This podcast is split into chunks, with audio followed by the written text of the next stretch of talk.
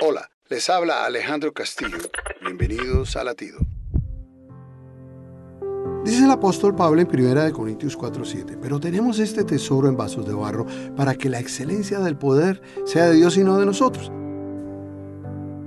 Qué versículo más interesante, pues lógicamente nadie pone un tesoro en un vaso de barro, quizás lo pone en una caja fuerte o lo lleva a un banco para protegerlo. Aquí el apóstol hace una referencia muy importante a los hombres y mujeres que predicamos el Evangelio. Sí, tenemos un tesoro valiosísimo adentro de nosotros, pero la gloria y el poder es de Dios, no de nosotros. O sea que el espíritu humilde debe ser la característica primordial de los que proclamamos este Evangelio.